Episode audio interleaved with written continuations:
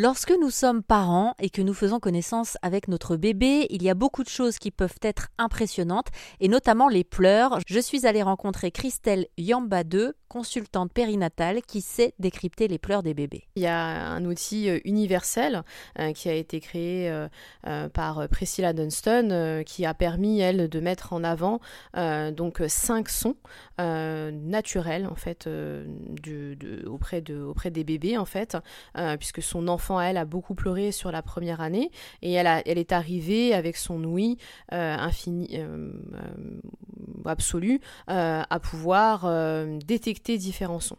et ce qui permet aujourd'hui bien aux parents de pouvoir être guidés.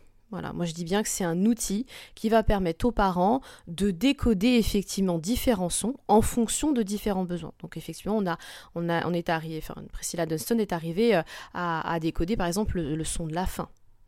Le son par rapport au sommeil, le besoin du sommeil, le son par rapport à un rot qui est coincé, le son par rapport, on, va dire, aux difficultés digestives, aujourd'hui ce qu'on appelle de colique, et le son de l'inconfort, par exemple quand un enfant peut avoir trop chaud ou trop froid, ou des petites démangeaisons. Voilà. Et ça, ça permet aussi aux parents de se dire, bon bah, mon enfant s'il pleure, il pleure pas pour rien. Et ça, c'est ce que j'explique vraiment aux parents.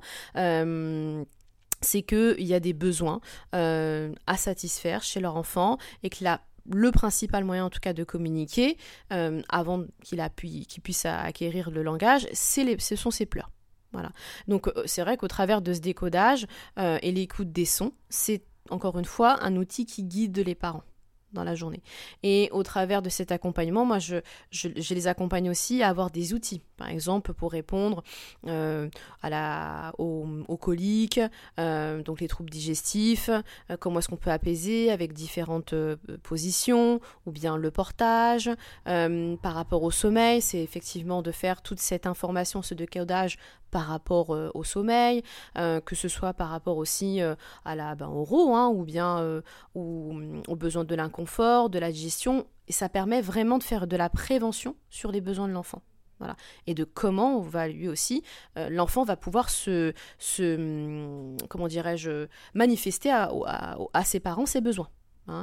Et aussi de faire de la prévention par rapport aux pleurs. Comme vous l'avez dit, effectivement, euh, ce sont des pleurs qui peuvent être intenses, hein.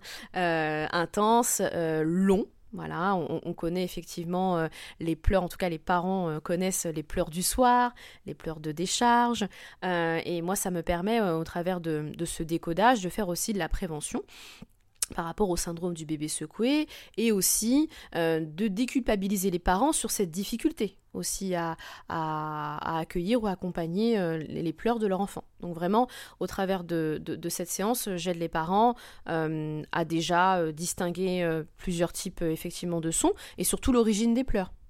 Voilà.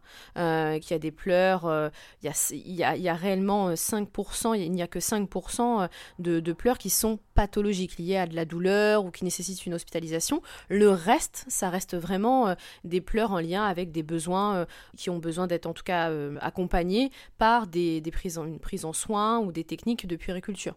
Voilà. Donc d'où l'intérêt qu'une professionnelle expérimentée dans la puériculture de la petite enfance puisse transmettre ces outils-là. Hein.